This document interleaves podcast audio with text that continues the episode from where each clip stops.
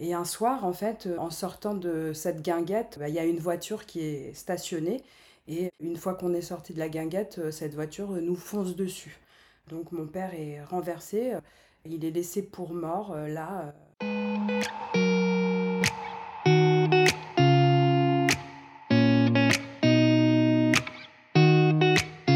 Bienvenue dans Histoire de famille, un podcast qui met en lumière ce qu'on s'évertue souvent à cacher, les histoires de famille. Ici racontées par ceux qui les ont vécues ou qui les vivent encore. Voici une nouvelle histoire de famille, authentique et passionnante. Bonne écoute. Bonjour Alexandra. Bonjour. Je te remercie beaucoup de raconter aujourd'hui ton histoire qui a un sacré clin d'œil avec l'actualité et les 50 ans du coup d'État de Pinochet. Mhm. On y reviendra un petit peu plus tard. Pour redonner le contexte sur euh, notre rencontre, donc euh, elle est liée au théâtre, et là aussi on y reviendra un tout petit peu plus tard. Quand je t'ai proposé de raconter ton histoire au travers d'un premier épisode, le timing n'était pas forcément le bon. Et d'ailleurs j'aimerais bien savoir euh, qu'est-ce qui t'a fait changer d'avis et pourquoi tu as accepté de partager ton histoire aujourd'hui?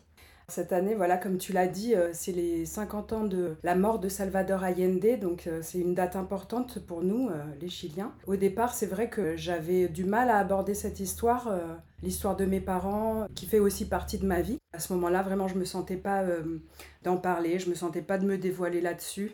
Aujourd'hui, j'ai changé d'avis. Voilà, je suis là euh, pour euh, t'en parler, pour te raconter un petit peu ce qui s'est passé, pour revenir dessus parce que euh, j'ai envie de libérer ma parole et j'ai besoin de regarder cette histoire en face. Ton histoire et celle de ta famille, elle est intimement liée à l'histoire de ton pays d'origine, ton pays de naissance. Et du coup, il est important de revenir sur le contexte historique.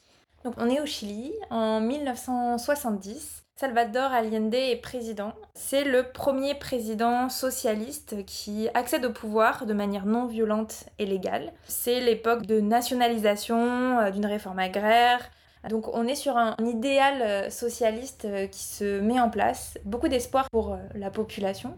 Et survient le 11 septembre un coup d'État qui est fait par Pinochet, soutenu par les États-Unis. Pinochet qui prendra donc le pouvoir pendant plus de 17 ans. Son règne sera notamment connu pour une forte euh, violence, des milliers de morts, de personnes torturées, mais aussi des exils, comme euh, ce sera le cas pour euh, ta famille. Ça, c'était pour le contexte historique.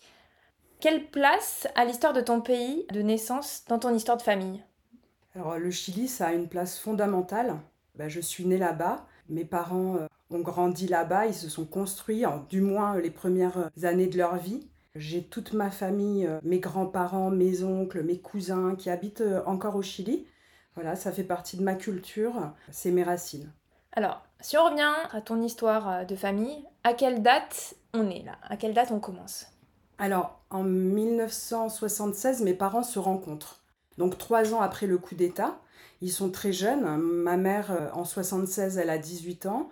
Mon père, euh, lui, a 22 ans et commence euh, une histoire d'amour. Il faut savoir que mon père euh, n'a pas donné tout de suite sa véritable identité à ma mère parce qu'à ce moment-là, il avait des faux papiers et il portait un faux nom.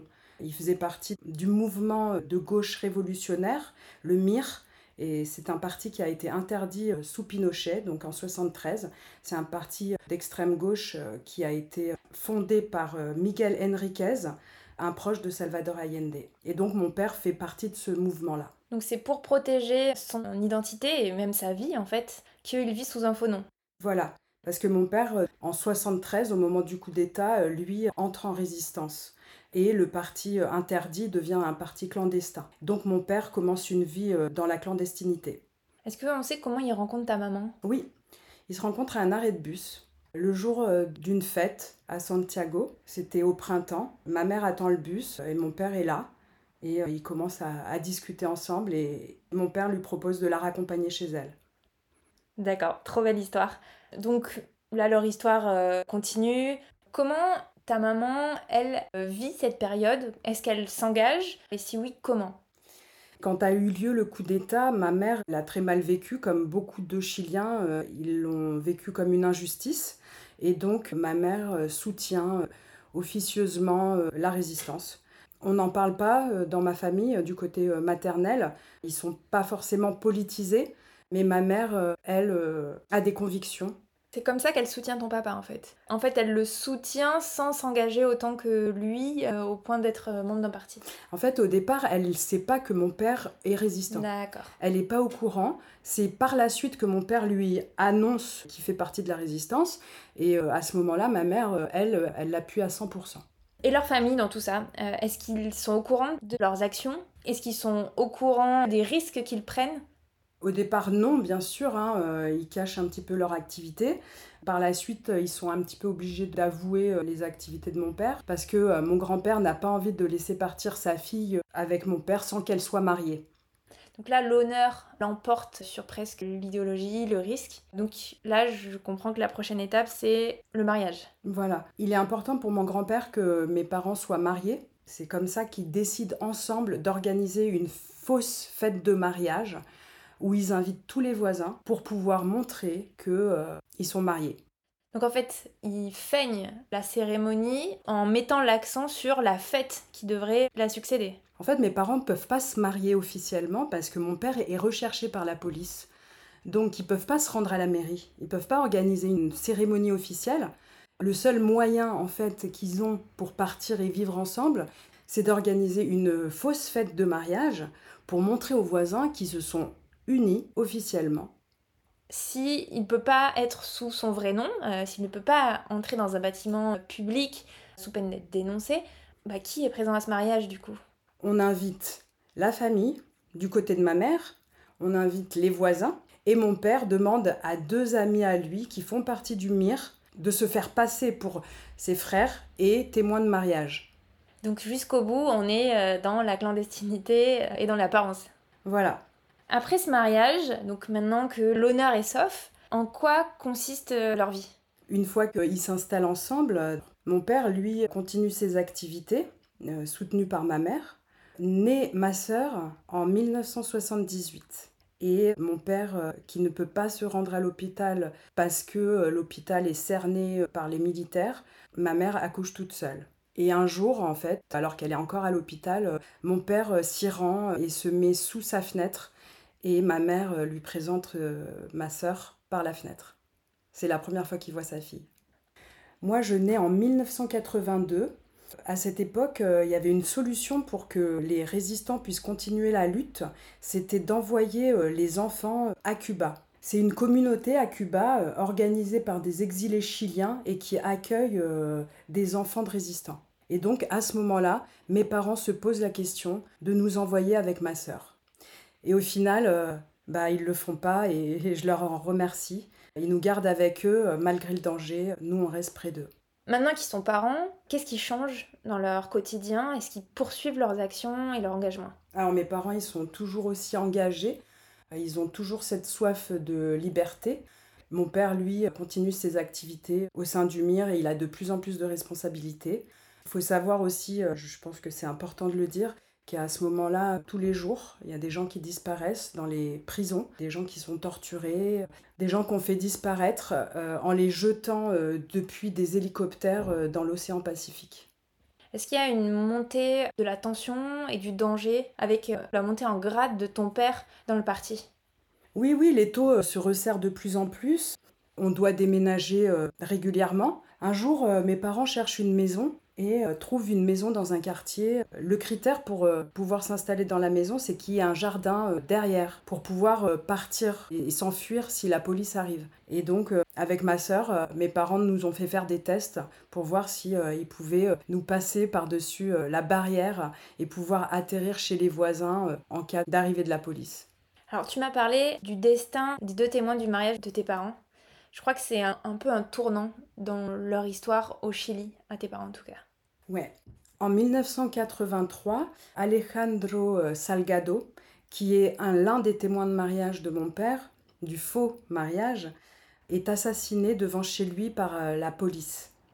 C'est un cas qui est connu sous le nom de Hanekeo, Alejandro, euh, il avait de grosses responsabilités au sein du MIR. Il était recherché et un jour, euh, il a été euh, pris en filature par la police. Et arrivé devant chez lui, alors qu'il n'était pas du tout armé. Ils ont tiré sur lui et ils ont tiré sur la façade. Et c'est comme ça aussi qu'une personne qui se trouvait à l'intérieur euh, de sa maison est morte. Ensuite, euh, ils ont fait une mise en scène euh, en plaçant à l'intérieur de chez lui des armes, des cartouches, tout un arsenal pour pouvoir le montrer aux informations et pour pouvoir retourner l'opinion publique. Qu'est-ce que cet événement va changer pour tes parents? Alors à partir de là, en fait, le MIR décide que mon père doit partir en Argentine parce que euh, c'est trop dangereux de rester au Chili. Euh, il y a de plus en plus de dénonciations, il y a de plus en plus d'arrestations. Si euh, quelqu'un du parti tombe, ça veut dire qu'il est susceptible d'entraîner avec lui toute une partie du mouvement. Donc on doit partir. Alors qui part et pourquoi l'Argentine? Mon père part en premier parce que en Argentine, on a des points de chute, on a des gens qui peuvent nous accueillir. Ma mère, ma sœur et moi, on le rejoint plus tard, une fois qu'on a fait nos papiers. À quoi ressemble votre vie en Argentine? Est-ce que c'est toujours dans la clandestinité? Alors on reste un an en Argentine, bah, on essaie de se faire discret, euh, on, ne sort pas beaucoup, mais euh, mes parents, euh, ils y fréquentent un lieu qu'on appelle une peña, donc une peña c'est une guinguette, et ils y vont régulièrement, là ils rencontrent des amis, des artistes, ils chantent, ça joue de la guitare. Nous on y va avec ma sœur, on est présent avec eux. Et un soir, en fait, en sortant de cette guinguette, bah, il y a une voiture qui est stationnée. Et une fois qu'on est sorti de la guinguette, euh, cette voiture nous fonce dessus. Donc mon père est renversé, il est laissé pour mort. Euh, là, euh, il passe deux semaines ensuite à l'hôpital. Voilà, ça a été un événement assez violent et ça les a décidés à partir plus loin et à accepter l'aide des Nations Unies. Les Nations Unies nous proposent à ce moment-là euh, de nous accueillir dans trois pays. On a la possibilité d'aller soit en Australie, soit en Suède ou en France. Comment tu expliques qu'il y a eu cette tentative de meurtre? Est-ce qu'on vous a dénoncé? Qu'est-ce qui s'est passé? Dans les années 70 et 80, euh, les dictateurs euh, des différents pays en Amérique latine mettent en place ce qu'on appelle le plan Condor. Donc le plan Condor, ça consiste à dénoncer en fait euh, tous les résistants euh, qui quittent leur pays pour un autre, et c'est comme ça qu'ils retrouvent la trace euh, des résistants. Donc là, vous choisissez la France. Pourquoi ce pays? Bah Parce que c'est le pays des droits de l'homme. À quelle date vous arrivez en France? Et, comment se passe votre arrivée, vos premiers pas dans ce pays? On arrive en France en 85 et on s'installe à Grenoble on est accueilli par des associations et des militants des droits de l'homme et on est très très bien accueillis. Donc là, on est sous Mitterrand, donc euh, la France à gauche se rapproche un petit peu de l'idéal euh, socialiste que tes parents euh, souhaitaient revoir après le coup d'État. Comment se passe votre vie à ce moment-là en, en France? Ma mère trouve un travail en tant qu'agent de service hospitalier dans une clinique et mon père est électricien à EDF. Euh, ma mère passe son permis de conduire. Et puis, elle décide de reprendre ses études et elle devient euh, aide-soignante, toujours dans la même clinique. Moi et ma sœur, on va à l'école, moi à la maternelle, et puis euh, naît mon frère aussi, mon petit frère. Et la vie reprend un peu son cours, tout en espérant retourner le plus vite possible au Chili. Tes parents, à ce moment-là, ils n'ont toujours pas renoncé à revenir dans leur pays? Ouais, mes parents, une fois qu'on arrive en France, eux, ils pensent qu'on va repartir aussitôt, en fait. Et ma mère range systématiquement les affaires dans la valise pour être prêt au départ. Mais les choses, elles se passent pas comme ça. Et puis à un moment, euh, bah, les, affaires, euh, il faut les sortir de la valise. Comment la décision de rester, euh, elle est prise? Est-ce que c'est un renoncement au Chili? C'est tout simplement la vie qui reprend son cours, en fait. Il faut admettre qu'en France, la vie est beaucoup plus douce. Donc maintenant que vous êtes euh, décidé et enraciné un petit peu plus en France, comment se passe le quotidien? Comment en fait vous, vous le vivez? Est-ce que c'est un déracinement? Est-ce que la lutte a totalement cessé? Bah oui, c'est un déracinement total, c'est même beaucoup de souffrance hein, pour euh, la famille, mes parents plus particulièrement.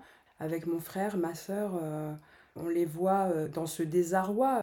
Ils sont loin de leur famille, loin de leur terre, et on parle souvent du Chili à la maison. Est-ce qu'il continue de trouver ou est-ce qu'il trouve une forme d'engagement pour le Chili en restant en France maintenant que les premières années d'adaptation sont passées? Mon père a toujours été euh, passionné de photos euh, et d'images en général. Et euh, lui, il fait une formation au centre audiovisuel de la ville de Grenoble et il devient réalisateur. Il réalise plusieurs documentaires, dont un qui s'appelle Prisioneros et qui parle des prisonniers au Chili. Et ta maman? Quand on vivait encore au Chili, ma mère a gagné une guitare euh, à la tombola.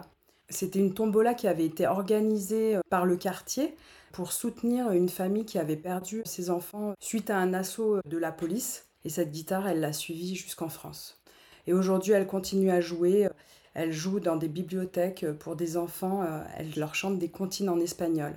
En fait, ils ont fait de l'art la façon de continuer à, à s'engager et à résister. Voilà. L'appareil photo ou la caméra de mon père est devenu bah, son arme. Ils sont toujours aussi impliqués, toujours aussi militants. Et alors, je crois que l'art va aussi avoir une part importante euh, dans ta vie, puisque si euh, maintenant je lève le voile sur euh, le pourquoi du comment on est là aujourd'hui, c'est que tu es ma prof de théâtre, et donc tu as fait aussi d'un art le centre de ta vie. Voilà, j'ai commencé le théâtre à l'âge de 8 ans. Mes parents m'ont inscrite dans une troupe de mon quartier. Et avec cette troupe, euh, je suis partie en tournée au Maroc, euh, en Allemagne. J'ai eu la chance de jouer sur des grandes scènes euh, de la région grenobloise. Comment les valeurs que tes parents t'ont transmises se sont reflétées dans cet art et à quel point tu as été influencée dans ces décisions et dans ce parcours? Je ne sais pas si à l'époque, moi, à 8 ans, je vois les choses comme ça. Mais en tout cas, le théâtre, pour moi, c'est une bouffée d'oxygène. Plus tard, quand j'intègre un atelier ado, je rencontre Patrick Seyer, qui m'a initié à des auteurs comme Bertolt Brecht, Samuel Beckett, Ionesco, Giono, euh, beaucoup d'auteurs marqués par la guerre. Et chez moi, ça fait sens. Et du coup, quelle décision tu prends pour concrétiser ce coup de cœur? Alors moi, je sais très tôt euh, que je veux devenir comédienne. Et euh, je me renseigne un petit peu sur toutes les écoles qui existent en France. Je m'intéresse au cours Florent. En 2002, je décide de m'installer à Paris et de suivre les cours Florent. Voilà, alors là, c'est un autre monde qui s'ouvre à moi, c'est Paris. C'est des rencontres, un nouveau mode de vie. Quel impact a cette vie parisienne euh, sur euh, ta passion pour le théâtre engagé? Alors moi, à 20 ans, euh, bien sûr, euh, je suis attirée aussi par euh, tout cet univers, le showbiz. Comme bah, tous les élèves du cours Florent, je commence à passer des castings, je fais de la figuration, voilà. Mais il y a une espèce de dissonance qui se crée chez moi entre le théâtre que j'ai connu à Grenoble, ce théâtre engagé, et ce monde de strass et paillettes et de show business que je découvre à Paris. Et en 2005, grâce à Carmen Castillo, euh, qui est la compagne de Miguel Enriquez, le fondateur du MIR, qui est mort en 1974, assassiné par la police.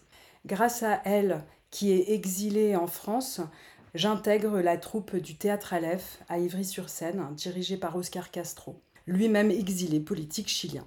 Quel euh, impact a cette rencontre et ce passage par cette école, ce théâtre, dans ta vie? Le travail d'Oscar Castro me donne envie, moi aussi, de monter mes propres créations. Et euh, je commence à écrire mes spectacles et je fais du one-man show, euh, je participe à des scènes ouvertes, là je rencontre euh, tous les jeunes humoristes de l'époque qui n'ont pas encore percé à ce moment-là, comme Ken Kojandi, Christine Bérou, Kev Adams. Puis un jour je participe à une émission qui s'appelle Vous avez du talent et je suis sélectionnée pour faire l'Olympia, la première partie d'Hélène d'Hélène et les garçons deux soirs de suite. Ah, c'est une expérience incroyable. Et je continue, hein, je continue mes scènes ouvertes, je continue l'écriture de mes sketchs, euh, je rencontre Didier Port, Thierry Rocher. Et c'est en 2016 que je crée la Master Company.